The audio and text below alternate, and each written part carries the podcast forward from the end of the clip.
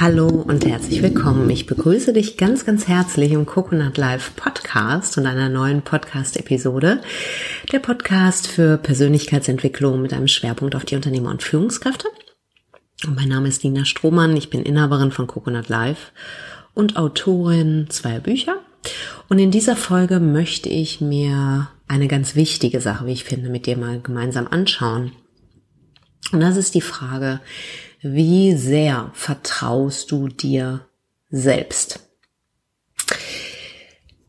Wir leben in einer Welt ständiger Veränderung. Die Ereignisse kommen auf uns zu, ob wir wollen oder nicht. Und manche erleben wir sehr positiv, manche erleben wir als sehr herausfordernd.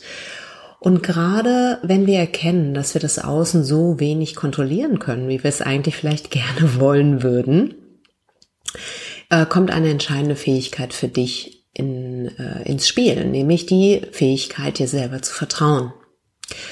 Und auf den ersten Blick ist es vielleicht so, dass du sagst, ja, na klar vertraue ich mir, warum soll ich mir denn nicht vertrauen? Oder keine Ahnung, habe ich mir noch nie Gedanken darüber gemacht. Ich möchte dir äh, dich in dieser Podcast-Folge ganz besonders einladen, mal wirklich zu checken, wie sehr du dir selber vertraust. Beantworte dir die Frage mal.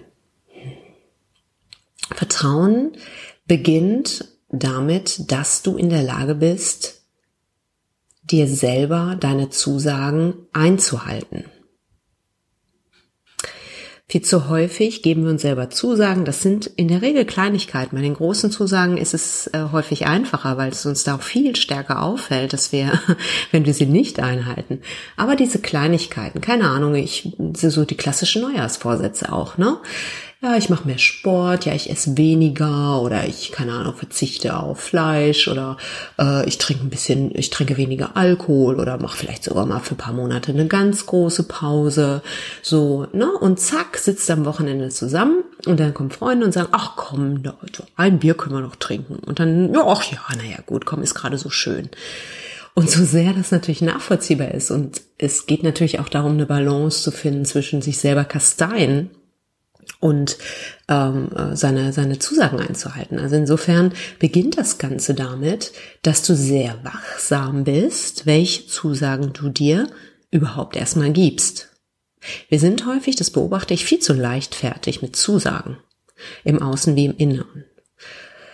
Und dann zack, hast du die Zusage und dann wischst du 23 Mal drüber hinweg. Und das Schlimmste, was passiert, ist, dass deine, dein Ansehen vor dir selbst darunter leidet. Und deswegen schau, welche Zusagen tatsächlich für dich sinnvoll sind. Sehr, sei sehr wachsam damit, welche du dir geben möchtest. Und wenn du dir eine Zusage gibst, dann schau bitte, dass du sie einhältst. Und je mehr du dann in der Lage bist, dir selber ein verlässlicher Partner zu sein, desto mehr bist du auch in der Lage, anderen verlässlicher Partner gegenüber zu sein. Und desto mehr oder desto äh, nicht mehr, sondern weniger, desto weniger wirst du auch Vertrauensdefizite im Außen sehen. Will heißen, wir sehen ja häufig im Außen Dinge, die was mit uns selber zu tun haben. Und wenn du irgendwie den Eindruck hast, dass du im Außen Menschen nicht vertrauen kannst, sei es deinen Mitarbeitern oder keine Ahnung oder deinen Freunden oder du den Eindruck hast, du hast ein Händchen immer für, für, für vertrauensunwürdige Menschen, dann schau mal und prüfe besonders, wie sehr du dir selber vertraust.